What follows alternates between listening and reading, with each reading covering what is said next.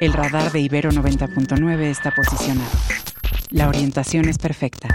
El objetivo, localizar la noticia. Buenos días, Mario. Hola, muy buenos días, Mario. Con gusto de saludarte. Muchas gracias por la invitación a su programa. Contenta de estar de nuevo con ustedes. Los acontecimientos y sus protagonistas. Todos captados por nuestro radar.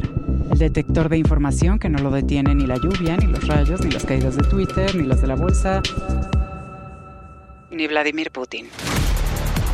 Radar. Por Ibero 90.9. Con Mario Campos, donde la información comienza.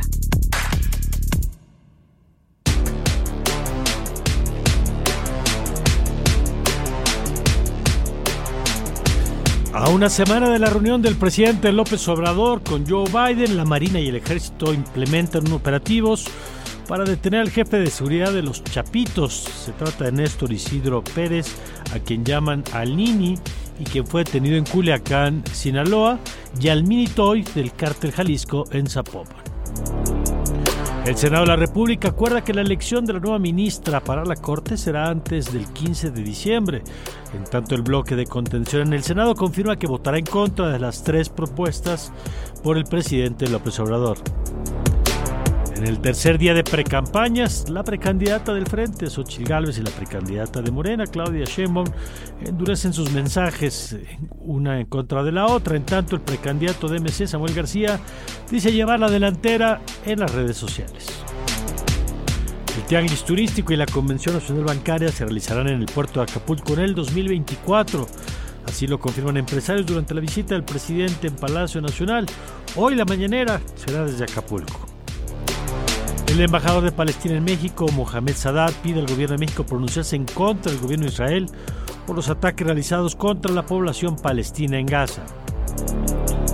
Pese a los acuerdos alcanzados con Hamas, el ejército de Israel advierte que la tregua de cuatro días y la liberación de presos palestinos eh, no será antes del próximo viernes. En tanto, siguen los bombardeos en la franja de Gaza.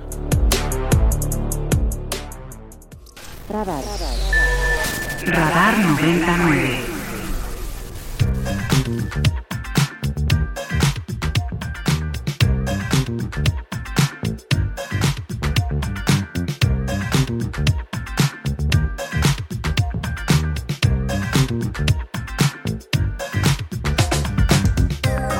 Buenos días, muy buenos días, bienvenidos a Radar 99.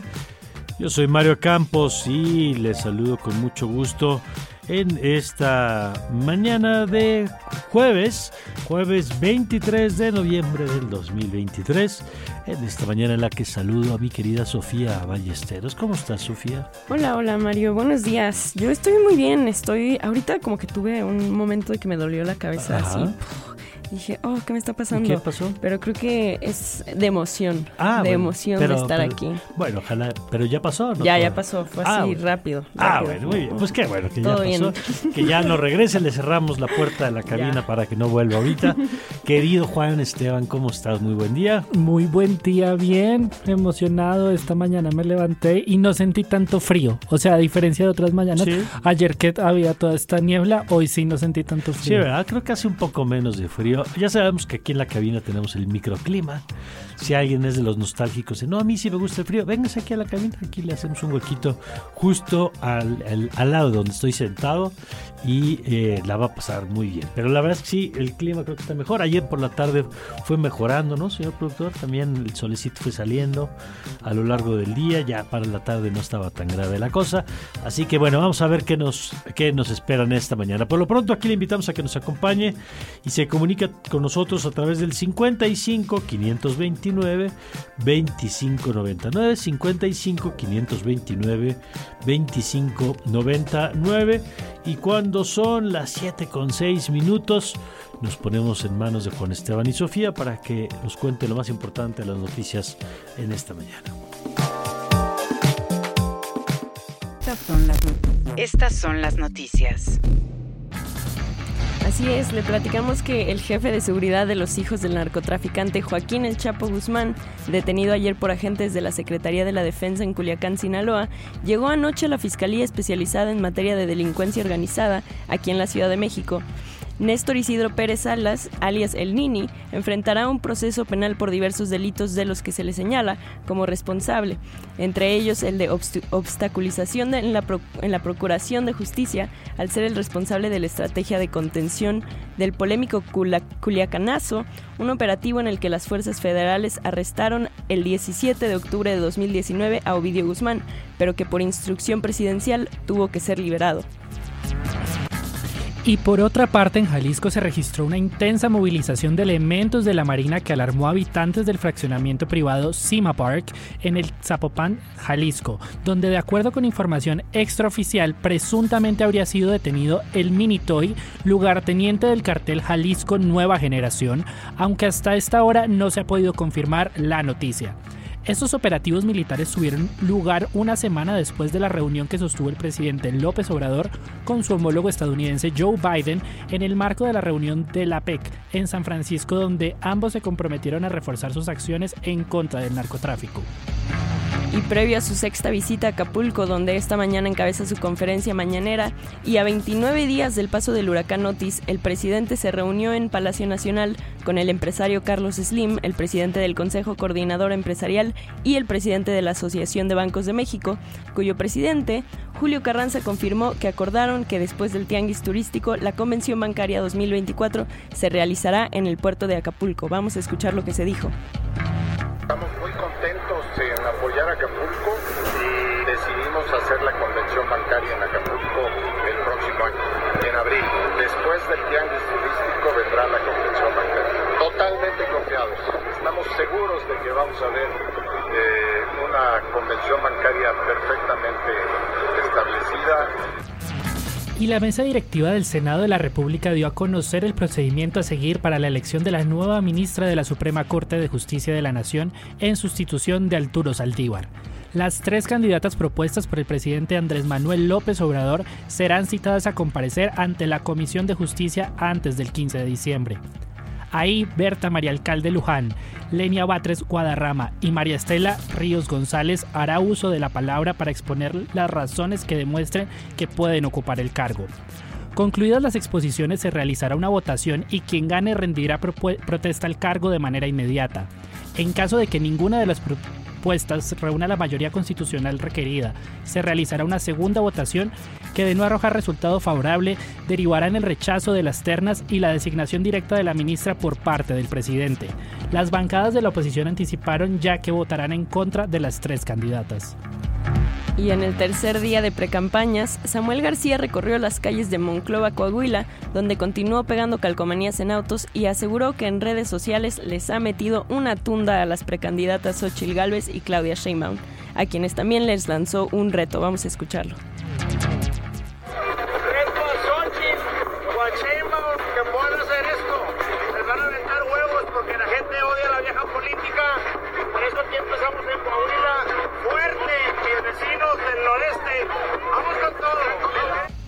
Y desde Chihuahua, la precandidata del Frente Amplio, Xochil Gálvez, respondió a Claudia Sheinbaum, quien la acusó de lucrar políticamente con la tragedia de Acapulco y criticó la propuesta de la megafarmacia hecha por el presidente López Obrador.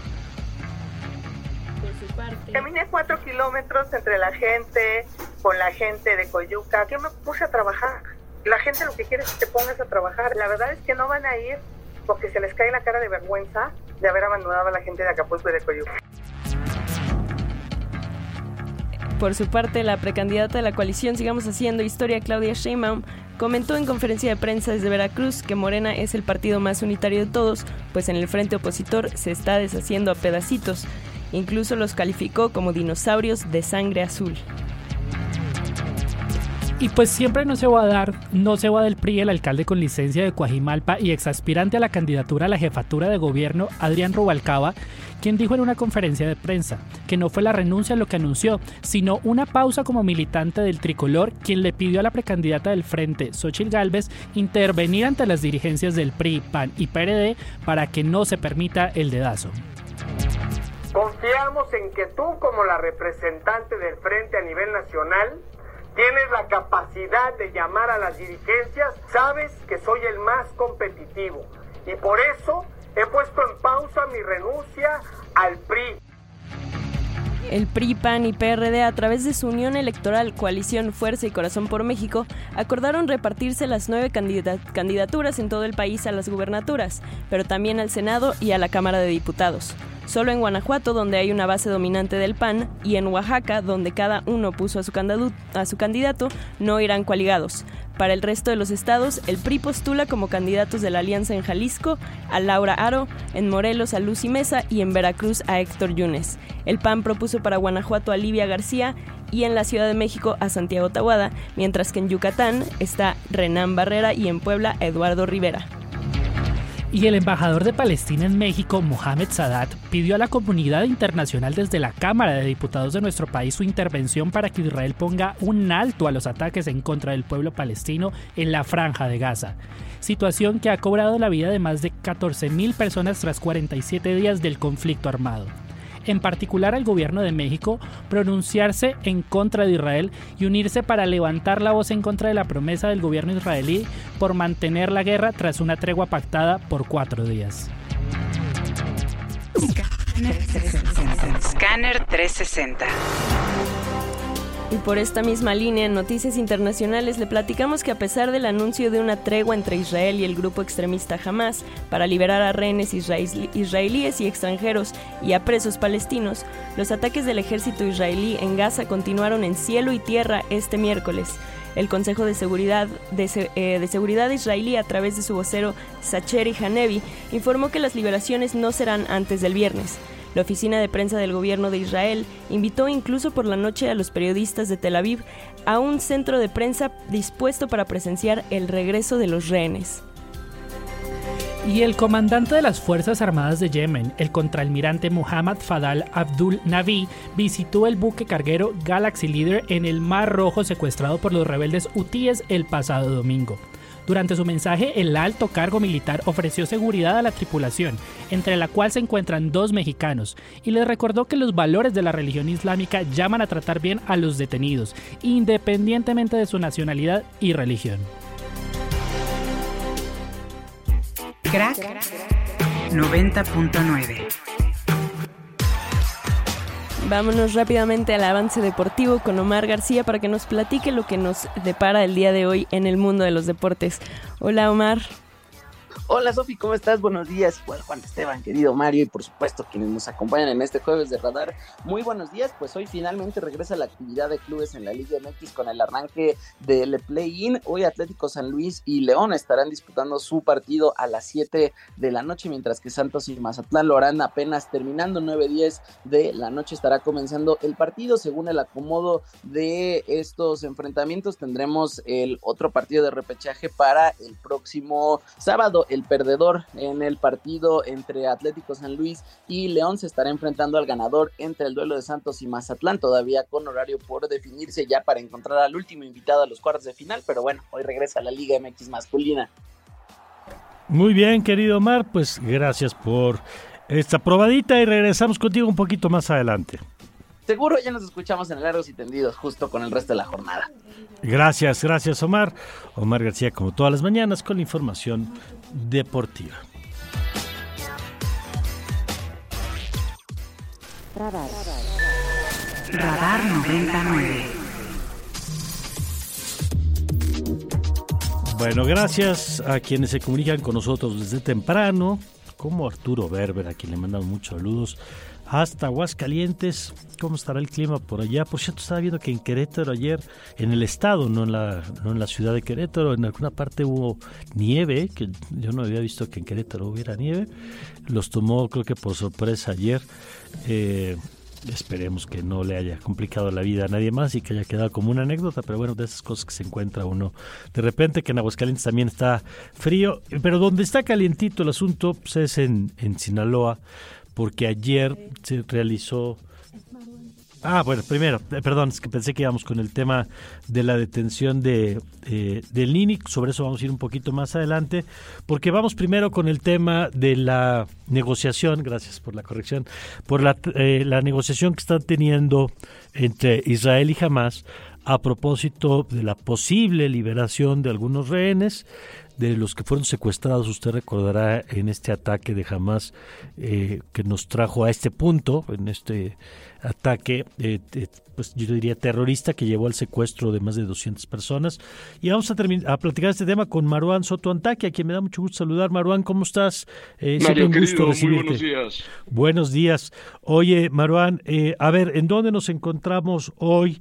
Eh, ¿Qué es lo nuevo en este tema de la negociación frente al punto donde nos encontrábamos antes de estas pláticas? Finalmente estamos hablando de una tregua de cuatro días que iba a iniciar a las 10 de la mañana hora local, nuestras 2 de la mañana más menos. Tiene un breve retraso, como se, ha, se empezó a decir desde ayer, ya en, la tarde nuestra, un breve retraso que está en espera de que en cualquier momento se diga ya estamos en la tregua. La idea era la liberación, por un lado, de 50 de los eh, rehenes retenidos por Hamas desde el, eh, desde el 7 de octubre, contra el intercambio de 150 prisioneros en manos de Israel y son prisioneros que van desde mujeres menores de edad que también tendrían ese intercambio, en su contraparte esos 50 también serían sobre todo menores de edad y mujeres, empezando por mujeres madres, ¿no? ¿Qué es lo que ha pasado con el retraso? El retraso tampoco es tan tan raro, no es raro que existan este tipo de pequeñas cositas que pueden posponer algunas cuantas horas. Se empezaba a conocer desde ayer en la tarde que la parte de Hamas no había todavía firmado con Qatar eh, los liderazgos de Hamas se encuentran en Doha. De ahí fue que incluso parte de esta negociación se dio a través de las cabezas del Mossad que fueron a Doha, de la inteligencia exterior israelí que fueron a Doha, y había un retraso en la firma por entre Qatar y entre Hamas, ¿no? Estamos justo en espera de que ocurra en cualquier, en cualquier momento. Ahora, ¿qué más cosas hay junto con el intercambio de rehenes? Junto con el intercambio de rehenes se estaría dando acceso a la Cruz Roja para poder revisar el estado de salud de los otros de rehenes, de los que no están en el primer bloque de los 50 liberados. Y se abre la posibilidad por parte de Israel de que se amplíe un día eh, la tregua por cada 10 otros rehenes mm, liberados, esto dándonos alrededor de unos 15, 20 días en total que podría llegar a, sostenerse, ¿no? Eh, tiene también otros puntos como el acceso de ayuda humanitaria. Se estaría ampliando el número de camiones que estarían entrando por Rafah, por la frontera con Egipto. Ahora, de cualquier forma, la cantidad de camiones que se da aviso que podrían estar entrando a partir de cualquier, en cualquier momento, pues, ¿no?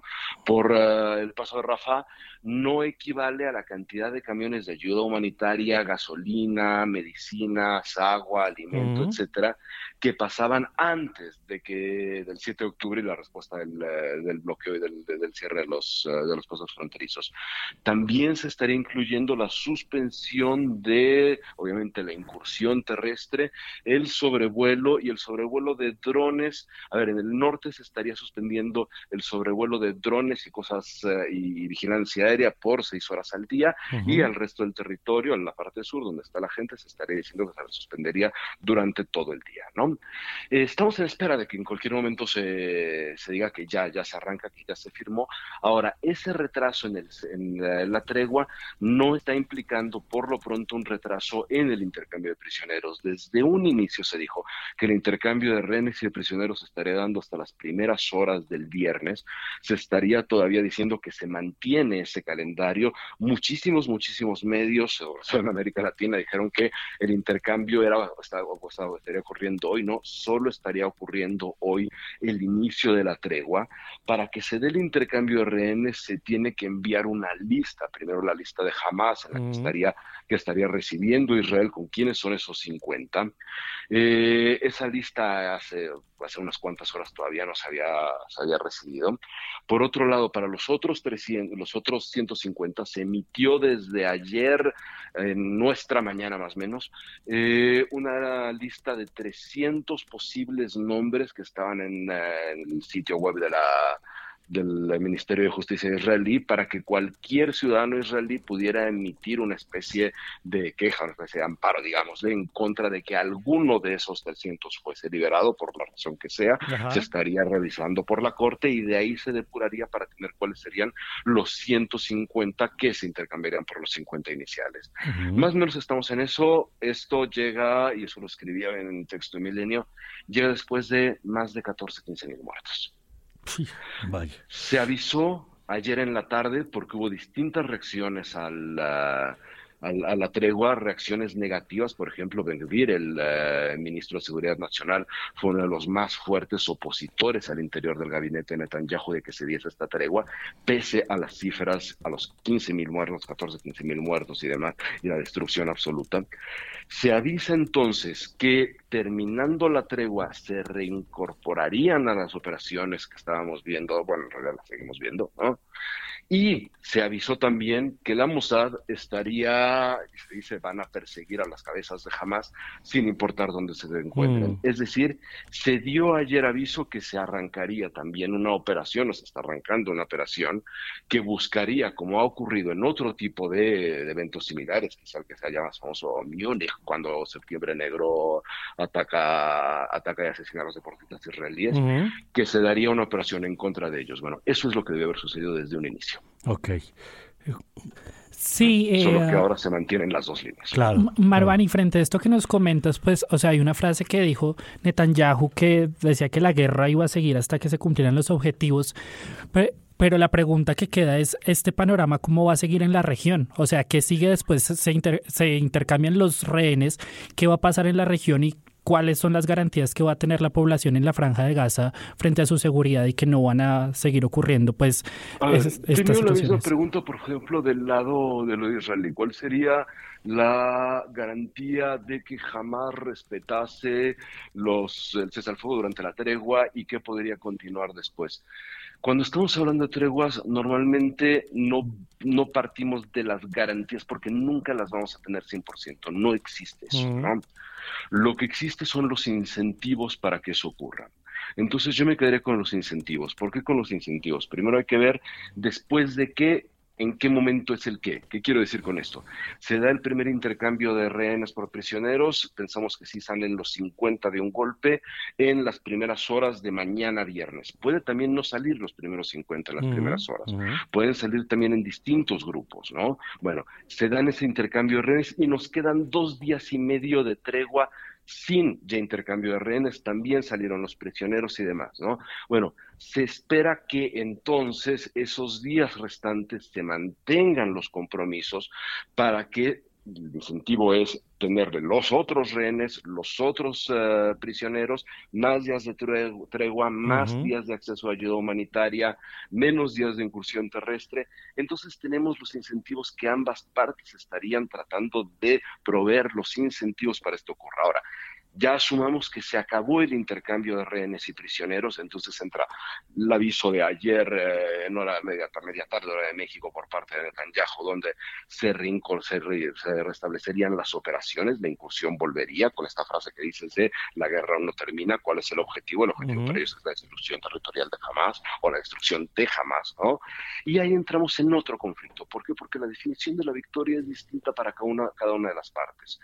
Para el caso de Israel, la definición de la victoria y el, punto al que les gustaría llegar o en el que retóricamente están situados sería esta destrucción de Hamas, que prácticamente todos los que nos dedicamos a analizar esta parte del mundo no hemos parado de decir no se va a poder destruir Hamas de esta manera porque la vía militar no es suficiente mm. para poder destruir una entidad de este estilo, que además cuando encuentra el, ahora vamos al otro tipo de incentivos, los incentivos de la furia, de la rabia, de la tristeza, del dolor, se transforman en insumos para que cualquiera en una situación como esas, en una condición como la que sucede en Medio Oriente, con las armas que hay en Medio Oriente, con el elemento religioso, de cohesión social y demás, pueda tener un Hamas 2.0, cambien del nombre si quieren a la Armada Musulmana de Palestina, o se mantengan como el mismo Hamas. Es decir, la destrucción es imposible en términos prácticos. ¿no?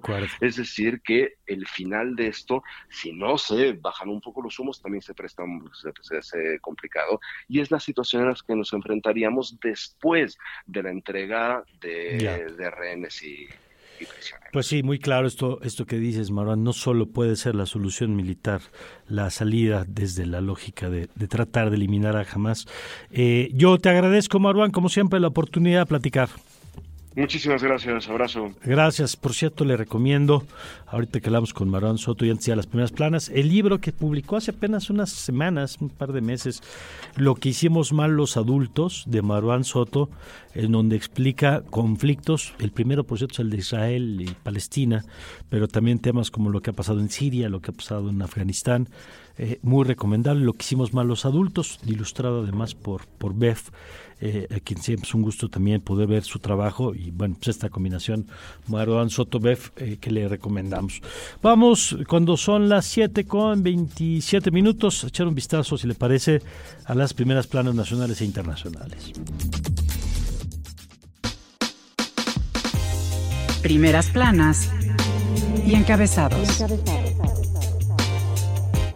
Reforma. Esta mañana en el Reforma nos informan que pelean en la Corte quitar tope a Afores. Alega un juez federal que criterio en ley para limitar cobros es inconstitucional. El Universal. Y el Universal nos cuenta que el aumento salarial tiene bajo presión a las microempresas, que son los negocios que mayoría en el país y de los cuales 9 de cada 10 de sus trabajadores son contratados con salario mínimo. La jornada. La jornada nos dice que es inminente el aval para que la inversión privada venda vacunas anti-COVID. Dice la COFEPRIS que Pfizer y Moderna cumplen con los últimos trámites y a fin de mes se dará resolución a las peticiones de estas farmacéuticas. Milenio. Y en Milenio nos cuentan que la inteligencia de Estados Unidos estuvo operando por tres años para poder recapturar a Ovidio Guzmán. Excelsior. Capturan al Nini, líder sicario de los Chapitos. La DEA ofrecía 3 millones de dólares por su aprehensión. El jefe de seguridad de los hijos del Chapo Guzmán y operador del tráfico de fentanilo fue detenido en un operativo federal en Culiacán. El financiero. Y en el financiero nos dice que la inversión extranjera directa superará las remesas en 2025 por nurturing. El economista. México redobla el paso en inversión foránea de minería al cierre del tercer trimestre. Nacional de Estados Unidos y de Canadá, la mayor parte de capitales inyectados a la actividad en 2022. El Sol de México. Y el Sol de México tiene una entrevista con Fernando Landeros en el que se dice que el talentón es querido hasta por los malos. Prensa Internacional. El New York Times nos comenta que el momento para el alto al fuego es poco claro, con ambas partes aclarando detalles. La espera en Israel y en Gaza es agonizante sobre quién será liberado y cuándo sucederá esto. Y el país nos cuenta que Israel y Gaza están en vilo ante el inicio de la tregua acordada. El gobierno de, Netanyahu y Hamas pactan una pausa de cuatro días para el canje de rehenes por presos. Primeras planas y encabezados. Radar. Radar 99.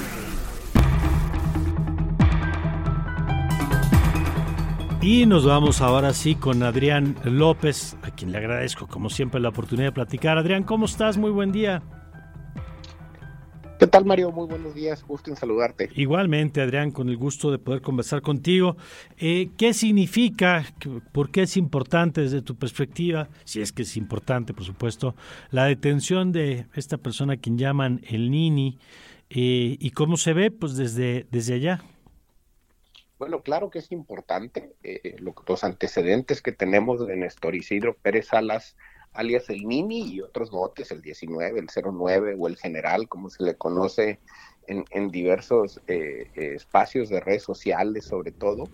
Em, era un actor importante, era un actor importante en dos sentidos para la facción de los chapitos o la chapiza, como se hace llamar, que es la que integran los hijos de Joaquín el Chapo Guzmán. Primero porque eh, jugaba un importante rol de liderazgo, sobre todo en la parte violenta, en la parte armada. Eh, hay quien lo, define incluso como el jefe de seguridad de, esta facción. Y bueno, eh, a él se le atribuye pues buena parte de la violencia que esta facción ejerce y ha ejercido desde que eh, Joaquín el Chapo Guzmán padre fuera capturado a través de pues a través de sus hijos, ¿no? Incluidas las de las reacciones violentas por la detención fallida de, Ovidio Guzmán en 2019 y luego la la, esta otro, otra muy violenta en la que sí se logra su captura en Jesús María a principios de este de este año. La segunda, porque además hay evidencia de, al menos cuatro cargos eh, que enfrenta en Estados Unidos, desde eh, tráfico, de, tráfico de drogas, metafetaminas, cocaína, eh, portación de armas de fuego, tráfico de armas, crimen organizado, por supuesto, incluidos asesinato, amenazas y, y, violencia ejercida contra otras personas. Entonces, digamos que las acusaciones están allí. y son, son muy relevantes y eh, lo que sabemos pues que pues él estaba digamos muy muy cerca de, los liderazgos más importantes que en realidad son las de los hermanos de esta familia no entonces digamos el Nini sería el cuarto o el quinto eh, al mando en esta en esta facción lo que pues vuelve obviamente su arresto muy relevante claro eh, has visto la lectura Adrián el sentido de que esto se produce días después del encuentro del presidente, el observador con el presidente Biden allá en San Francisco. ¿Ves alguna relación entre estos hechos? Siempre se habla, eh, pues primero de, pues, la, importancia que puede tener este grupo para el gobierno de los Estados Unidos, según lo que ha demostrado, lo que ha dicho públicamente, y, en ese sentido, pues de la cooperación también que existiría por parte del gobierno de Estados Unidos en materia de inteligencia para este tipo de, de aprehensiones. ¿Ves relación, por lo menos en el tiempo, entre estos eventos? Bueno, lo que sabemos respecto a esta detención es que es una captura que llevaba ya eh, varias diligencias de inteligencia, se le habían asegurado algunos ranchos, se sabía mm. que se le estaba siguiendo, eh, se le captura de hecho sin gran acompañamiento de escolta armado, la, experiencia enseña que cuando eh, capos o líderes del crimen organizado de este tamaño son capturados solos es que ya andan huyendo. Hay que recordar la de Chaco Guzmán en Mazatlán, hay que recordar la del Arellano en Puebla. normalmente tiene que ver pues con que deciden hacer sus anillos de seguridad más discretos, pues precisamente para, para bajar el perfil y muy probablemente eh, eh, ya estaba en esa, en esa lógica. El gran operativo que vimos ayer creo que se debió primero a su captura y luego a tratar de contener alguna posible mm. reacción violenta de su, de su grupo, eh, como las que vimos en los jueves negros. Eh, pero obviamente siempre esto se lee a la luz de la relación bilateral porque sabemos y también está documentada que existe una presión muy importante por parte del gobierno norteamericano contra esta facción. Hay que recordar también que este año eh, las autoridades norteamericanas quitaron de la lista buena parte de líderes criminales relacionados con Israel Mayo Zambada, incluido él y pusieron más a gente que eh, participa, digamos, en la facción de los Chapitos, entre ellos eh, Néstor Isidro Pérez Salas, y creo que evidentemente hay una presión y evidentemente este tipo de capturas son cosas que ve bien el gobierno norteamericano, que hasta donde sé todavía no se ha pronunciado, eh, pero lo más probable es que el Nini sea capturado con fines de extradición, o digamos sea puesto en, en, arraigo con fines de extradición porque enfrenta muchos cargos allá eh, y lo más probable también es que por la edad que tiene, pues termine eh, eh, cooperando con las autoridades. Se mm. sabrá, eso, eso lo veremos. enfrenta cargos importantes y además, pues tiene información, evidentemente, ¿no? Entonces yo creo que siempre estas cosas se verán en ese contexto. No verlas así, creo que es verlo muy de manera muy, muy chiquita. Hay que verlo en ese contexto. Ahora, por último, Adrián, un punto que, nos parece importante es, eh, se habla, ya lo sabes, cuando hay detenciones de alto nivel, pues de si tienen efectos limitados porque se, se reemplazan estas posiciones, eh, que no necesariamente eh, reducen la violencia, sino que hay veces, que creo que no es el caso, pero que hay veces que la detención de una figura importante provoca una disputa entre él al interior del propio grupo por ocupar ese espacio y eso genera a veces más violencia. En este caso sí ves un valor estratégico, digamos, por la función que desempeñaba eh, y cómo ves pues, esa, ese escepticismo, digamos, esa lectura que de pronto existe también. Bueno, yo creo que sin duda tiene un valor estratégico la captura porque él era el ejecutor o el coordinador de eh, eh, acciones muy violentas que le hemos visto a esta facción de los Chapitos, que hay que recordar también que el después del primer jueves negro fue una novedad para todos, pues, el primer jueves negro fue la primera vez que el cártel de Sinaloa le enseñó los dientes a la sociedad en la que cohabita, ¿no? Y creo que eso fue una lección para todos, para la sociedad, para el gobierno. Eh, y incluido para las autoridades federales, ¿no? No solo para las estatales. Y, y si buena parte de esta violencia desplegada de ese estilo de reaccionar ante una detención inédito, eh, y se atribuye a este liderazgo, evidentemente hay un estilo ahí. Ahora ese estilo puede ser replicable o no por la persona que llene ese espacio, pues sin duda no lo sabemos, lo sabremos en el en el futuro. Lo que sí creo es que evidentemente en, en el crimen organizado, como en ningún otro espacio de poder, estos espacios se llenan de inmediato. Él mantenía una disputa con otro líder criminal mm. denominado el ruso de la facción del Mayo Zambada. Habrá que ver qué sucede con eso y si esa facción puede llenar el espacio o, lo van a seguir manteniendo eh, los hijos del Chapo Guzmán a través de otra persona. También es cierto que en el caso de la violencia desplegada por el crimen organizado, pues son espacios que se llenan muy rápido porque son muy eh, eh, son, son liderazgos muy reemplazables, son redes muy flexibles que se adaptan muy rápido, sobre todo entendiendo que estas estructuras de crimen organizado son mayoritariamente económicas, ¿no? Lo que hacen es un negocio de contrabando, ilícito, etcétera, entre otros negocios, obviamente, y que ese negocio, eh, a pesar de haber perdido el gran negocio de la marihuana por la regulación en Estados Unidos, lo que tiene ahora, pues son dos alternativas de drogas sintéticas muy importantes. Por un lado, las metanfetaminas, que se usan para exportación, pero que también empiezan a tener un consumo importante en el mercado local, y por el otro lado, pues el fentanilo, que es el que está, digamos, en el ojo de la de la conversación bilateral por la crisis de salud que está generando en Estados Unidos y del cual todos los días tenemos evidencia de que en México se produce y se trafica, ¿no? Hay toda una narrativa de que en México no hay fentanilo, que solo se acuñan las pastillas, pero al final nosotros dos o, tres veces a la semana terminamos reportando con información de las autoridades federales pues decomisos de miles de pastillas que evidentemente tienen fines de exportación. Tenemos ya incluso documentados eh, intoxicaciones de niños, incluida una muerte en, Sinaloa hace dos semanas de un, niño intoxicado con fentanilo, pues que habla también de luego el manejo irresponsable que estas personas hacen de eso.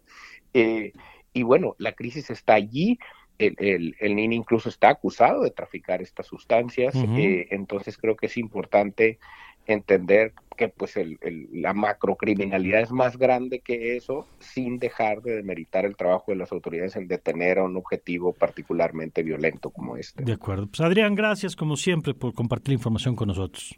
Al contrario, Mario, muchas gracias a ti y buenos días. Buenos días. Adrián López es el director del Noroeste y bueno, pues uno de los periodistas siempre eh, que hay que seguir para entender estos temas y romper, por supuesto, también la versión chilangocéntrica de la discusión, ¿no? ir a quien lo vive desde el norte de nuestro país. Y bueno, pues ahí está el tema de Adrián López, a quien le recomiendo seguir a él y por supuesto al noroeste que eh, atinadamente dirige. Son las 7 con 43. Eh, ¿Qué opina de los temas que le hemos estado abordando? De este tema de la detención del llamado Nini de lo que nos dijo Marón Soto unos minutos antes sobre la tregua que esperemos se cumpla, sobre todo por la liberación de los rehenes en las próximas horas de aquí, digamos, después del fin de semana, a lo largo del fin de semana, eh, 55 529 25 99. Por lo pronto, vámonos con la información financiera en esta mañana. Radar económico. Radar económico. Así es, les platicamos que hasta el mes de septiembre las revisiones contractuales, es decir, salario y prestaciones a nivel federal y local, tuvieron una caída de 17% respecto al mismo periodo de 2022, de acuerdo con el reporte de la Secretaría del Trabajo y Previsión Social. Si bien la reducción en las negociaciones contractuales puede obedecer a que miles de contratos colectivos se dieron por terminados en mayo de este año, también es cierto que las negociaciones cada vez son más complejas, sobre todo porque el incremento a los salarios mínimos cada año presiona más las demandas de los sindicatos, dijo Blanja Correal, consultora internacional asociada de De la Vega y Martínez Rojas.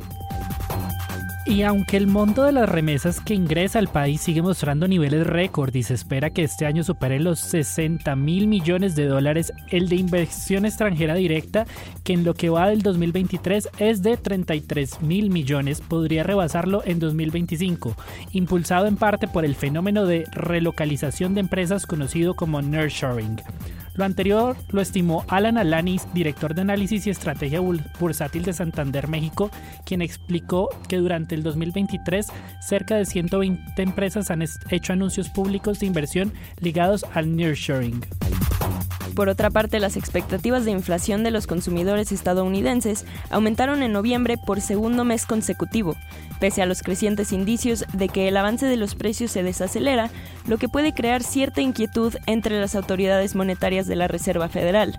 Según la encuesta de la Universidad de Michigan sobre la confianza de los consumidores, los hogares estadounidenses prevén que la inflación se acelerará hasta 4.5% durante el próximo año, por encima de 4.2% de octubre y 3.2% de septiembre. Además, se trata de la tasa más alta desde abril. Y las propuestas del presidente electo de Argentina, Javier Milei, van por un cambio que se ve muy complicado. De concretarse implicarían un ajuste tremendo que va a sufrir la población, advirtió Gabriel Casillas, economista en jefe para México y América Latina en Barclays. Las propuestas del presidente electo de Argentina, Javier Milei, eh, pues siguen como lo advirtió Gabriel Casillas. Esta mañana la criptomoneda Bitcoin tiene un valor de 37.337 dólares, mientras que un dólar nos cuesta 17 pesos con 17 centavos. Todo esto es información de Alfonso Cerqueda, que lamentablemente no nos puede acompañar, pero que le mandamos un, caludos, un caluroso abrazo.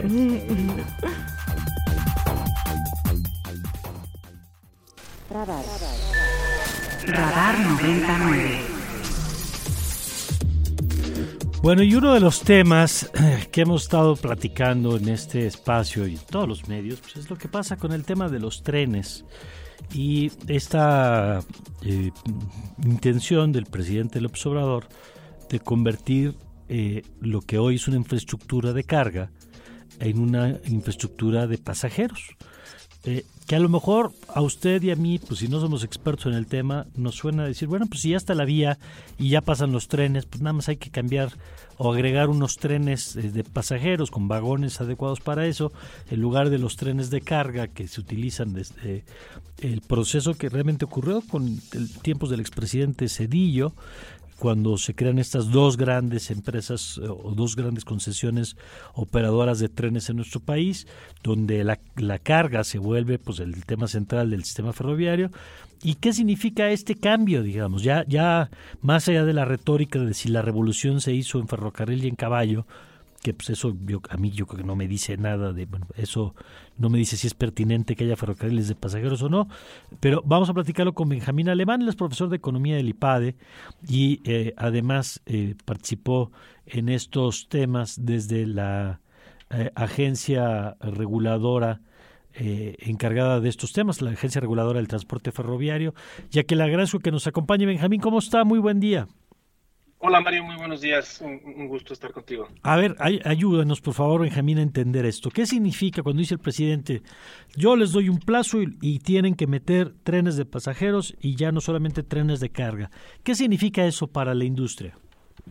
Bueno, em, eh, es, un reto, es un reto eh, mayúsculo. Eh, primero habría que decir que las empresas de carga que hoy están eh, a cargo del, servicio precisamente de, mercancías no están obligadas eh, en sus títulos de concesión a brindar directamente el servicio de pasajeros. Ese servicio no se concesiona a estas empresas, eh, con excepción del Chepe, el, ferrocarril Chihuahua Pacífico. Ese sí está incluido en el título de concesión correspondiente como una responsabilidad del, del concesionario de seguir brindando eh, eh, el servicio de pasajeros eh, con tarifa económica para las comunidades de la Sierra de Chihuahua.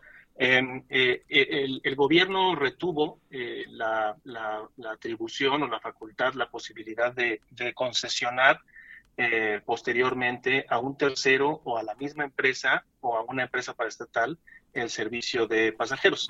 Y esta decisión se toma desde la privatización de los 90, pues porque el servicio de pasajeros es deficitario por naturaleza, requiere de un subsidio eh, eh, importante para su eh, la tarifa, es, esta es una industria que es intensiva en capital. Eh, las inversiones que se tienen que hacer en la infraestructura son muy grandes. Eh, mantener en, condiciones óptimas el material rodante, los vagones, las locomotoras, pues es, es, costoso. Y lo que tú le cobras a los usuarios por el boleto, no te, en, ningún lado del mundo te da pues para, para cubrir los gastos de operación. O sea, no es negocio tener trenes de pasajeros no es negocio desde el punto de vista privado, o sea, desde el mm. punto de vista de, un negocio este, con rentabilidad financiera. Eh, aquí el, el, tema y el, y el por qué existen trenes de pasajeros en el mundo es porque tiene un valor social. Eh, eh, como sociedad sí hay sí genera un valor económico pero claramente pues eso implica la aportación del gobierno y aquí entramos pues en esta discusión queremos meterle en estos momentos dinero público dinero de nuestros impuestos al financiamiento de trenes de pasajeros o tenemos eh, prioridades más, más más importantes el tema el tema de la salud el tema de la seguridad el tema de la educación el agua la energía para aprovechar la ola del nearshoring no a qué le va, a qué le vamos a meter dinero público primero. Eh, esa es, es un poco la, la, cuestión. Entonces, eh, eh, en las vías, como tú lo mencionabas, pues en las vías que hoy existen, sí se podría meter un tren de pasajeros, claro, pero estará limitado en su operación a las condiciones que la vía permite. Hoy la vía está configurada para mover carga a una velocidad menor, no hay estaciones, eh, los cruces a nivel con, con, las vialidades en las ciudades, pues ahí están, eh, son un riesgo para automovilistas y serían también un riesgo potencial para quienes utilizan el, ferrocarril eh, como medio de transporte. Por lo tanto, pues, sí requiere de una inversión muy importante, ¿no? Para ponerlo en condiciones óptimas. De Déjame detenerme un poquito en esta parte. Cuando dices, por ejemplo, la velocidad, ¿en qué es diferente la, la manera en que se mueve un tren de carga de un tren de pasajeros? Eh, para, que, para que las vías te permitan alcanzar velocidades más altas, pues tienes que garantizar ciertas, ciertas condiciones eh, geométricas, eh, digámoslo así, para, para mantener la seguridad del trayecto. Entonces, por ejemplo, el calibre del riel, qué tan, qué tan grueso es, es, es, el, es el riel de las vías, la resistencia de los durmientes, la calidad del balasto, que es la grava que rodea este, los, los durmientes, las pendientes y las curvaturas del trazo de la vía. Todo esto, todo esto eh, te, determina a qué velocidad con seguridad puede circular un tren en una vía, en una vía determinada. De hecho, la Agencia Reguladora de Transporte Ferroviario tiene publicada una norma oficial en donde está catalogadas eh, las clases de vía y te dice y te dice qué condiciones físicas debe de tener cada vía y qué velocidad máxima puede alcanzar cada clase de estas vías. Ahora, eh, eh, dice el presidente que si las eh, actuales empresas no le entran, pues lo va a hacer vía las Fuerzas Armadas. ¿Qué significa eso para el sector, digamos? ¿Cómo se lee ese tipo de, pues, de ultimátum o de, sí, podemos llamarlo ultimátum del presidente? En, mi opinión, eh, el gobierno el gobierno busca precisamente que las empresas se manifiesten eh, en negativa, ¿no? Eh, si tú lees los considerandos del documento que se publicó el lunes, pues en los considerandos no hay ningún no hay ningún considerando, valga la redundancia, este, técnico, ¿no? No hay un elemento técnico objetivo que te diga eh, hace sentido eh, regresar al ferrocarril de pasajeros en estas rutas. Eh, de hecho, una de las, de, los, de las frases que más me llama la atención dice puntualmente que es, fue realmente una desgracia que el presidente Ernesto Cedillo haya privatizado los ferrocarriles en México. entonces, pues ahí claramente te está dando un mensaje que el gobierno no está, no está, no está cómodo con que estos servicios estén en la iniciativa privada. Eso explicaría por qué le están dando un plazo tan corto para presentar unos estudios tan complejos que hoy no existen. Dos meses no son un tiempo suficiente para hacer un estudio que nos garantice eh, objetivamente y con todo rigor que existe la demanda eh, cuáles son las inversiones que se tienen que hacer, cuánto tiempo va, a tardar hacer este, este, estos proyectos, eh, pues claramente a mí me da la impresión de que la intención es eh, ponerlos contra la espada de la pared, de tal forma que se manifiesten en contra y esto se pueda asignar a, las Fuerzas Armadas. Ya. Por último, Benjamín, Benjamín Alemán, que tú conoces de estos temas y creo que es importante escuchar voces técnicas y no, no solo mensajes políticos en torno a este asunto. ¿Existe algún tipo de documento, estudio sobre la viabilidad en términos de demanda de, de usuarios? Porque una cosa es lo que ya nos has explicado, primero en términos de, de la eh, los riesgos financieros, digamos, de entrar a este negocio. Otro es la parte de la complejidad técnica que has explicado por el tema de las vías, de la falta de estaciones y el tema de las eh, lo que implica para las comunidades el cruce, digamos, de un tren de pasajeros frente a un tren de carga.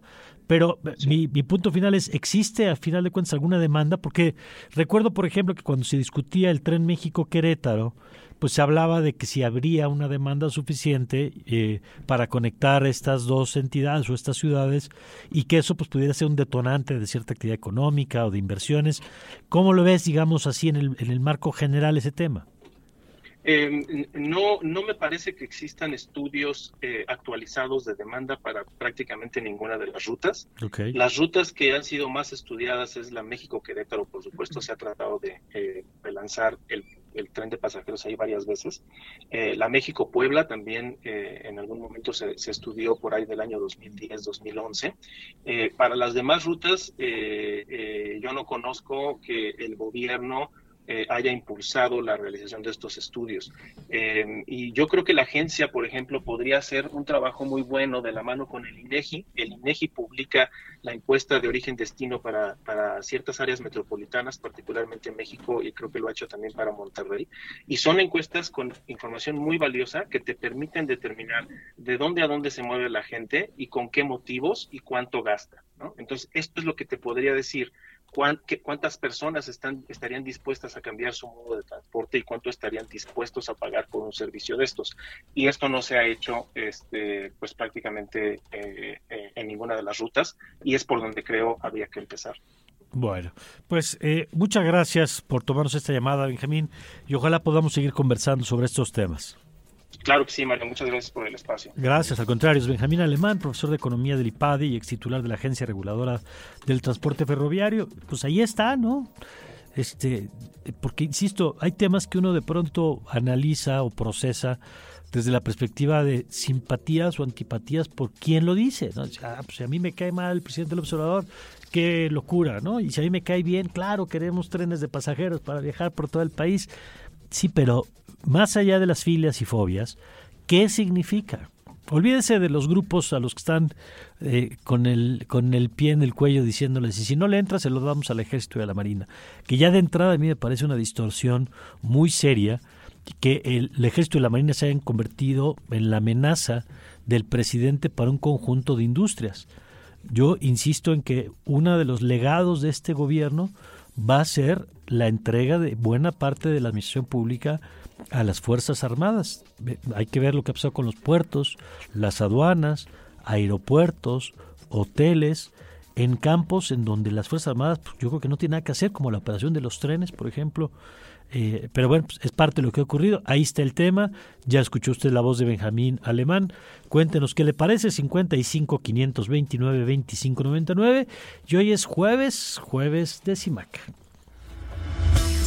CIMAC Periodismo con perspectiva de género.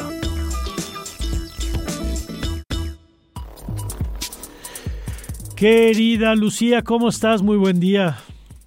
Muy buenos días, Mario. Pues como siempre, muy contenta de que llegue el jueves y que podamos dialogar juntos con la audiencia, por pues supuesto. Pues encantados de tenerte por acá. Y cuéntanos, eh, porque hoy, hoy las efemérides, aquí siempre lo hemos dicho, no deben marcar la agenda en el sentido de que los temas son permanentes, ¿no? Los temas de género, los temas de discapacidad, los temas ambientales no pueden estar condicionados a una fecha, pero las fechas son importantes porque nos dan la oportunidad de subirnos también algunos, eh, en algunos momentos especiales como este.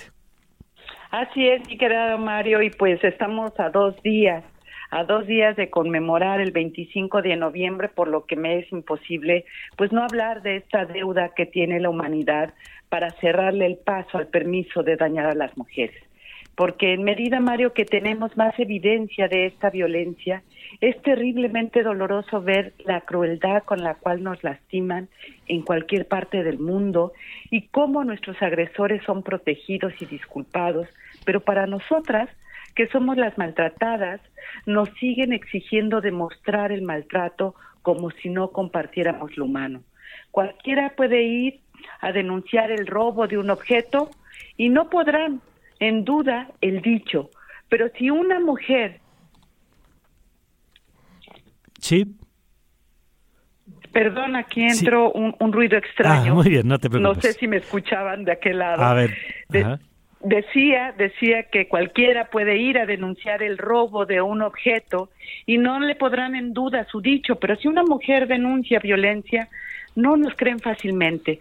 Tendremos que demostrar esa violencia y aún, Mario, cuando es evidente el maltrato, pesará sobre ella la responsabilidad de la agresión y no en el agresor. Mm. Y mira, estas miradas y comentarios de quién sabe, qué es, qué habrá hecho, ella se lo buscó, nos ha acompañado a lo largo de la historia como tótems. Aún cuando el razonamiento humano avanza, los estigmas sobre la violencia contra las mujeres no lo han hecho en la misma velocidad. Y reconocer a la violencia contra las mujeres como un atentado contra la humanidad es el pendiente civilizatorio que tenemos hoy en día. Pues pese a todas las evidencias que hemos proporcionado las propias mujeres de los impactos individuales, colectivos y globales que genera precisamente la violencia contra las mujeres, se sigue mirando como un hecho menor mm. que afecta a unas cuantas y en ciertos lugares, ocultando la dimensión sistémica de la propia violencia. Mario, es tan ominoso lo que vivimos las mujeres en todo el mundo, que la iniciativa feminista latinoamericana de declarar un día al año un día al año nada más, para llamar la atención sobre los impactos terroríficos de la violencia contra las mujeres y la responsabilidad del Estado en ello, se convirtió en un hecho mundial. No hay país donde no haya una acción al respecto para llamar precisamente la atención. Pasó de ser una acción de las feministas a un hecho de relevancia en la agenda internacional de los derechos humanos de manera más o menos rápida y tú sabes que eso no es fácil. 42 años después de que se creara el 25 de noviembre como el Día para la Eliminación de la Violencia contra las Mujeres, nos siguen dañando. Nos compran y venden como mercancía nos lastiman el cuerpo, la autoestima, la vida completa frente a todo el mundo. Porque aún cuando hemos avanzado y logrado recuperar el derecho a la educación, a trabajar, a nuestro propio dinero, a nuestras propiedades, a estar en el mundo público, todo, todo eso que hemos logrado está detenido precisamente en términos de la expansión que tendría que tener por la violencia, porque esta está pegada a nuestras vidas como el gran dique para el reconocimiento pleno de nuestra humanidad. Y por más, Mario, que intentamos sacudírnosla, no lo logramos porque no podemos solas, si el resto de la humanidad no se la sacude. Y para sacudirla hay que sancionarla socialmente, hay que sancionar el daño contra la mitad de la población que somos las mujeres, garantizar que niñas y, niños y niños, perdón, crezcan reconociéndose iguales en derechos y valía, Mario, donde los estados, los gobiernos, la ciudadanía deje de voltear la cara a otro lado cuando las mujeres salgan a las calles para gritar queremos vivir libres y plenas. Por todo esto, mi querido Mario, en esta ocasión y por además porque las mujeres somos humanas y no una cifra, es que en esta ocasión no quise hablar de números, Mario. De acuerdo, no, no, me parece muy importante esto que pones en la mesa como siempre, Lucía, y te lo agradezco y te mando un abrazo. Un abrazo de vuelta, Mario. Hasta luego. Gracias. Es Lucía Lagunes, presidenta de CIMAC. Radar, radar, radar. Por Ibero 90.9. Regresamos. Regresamos.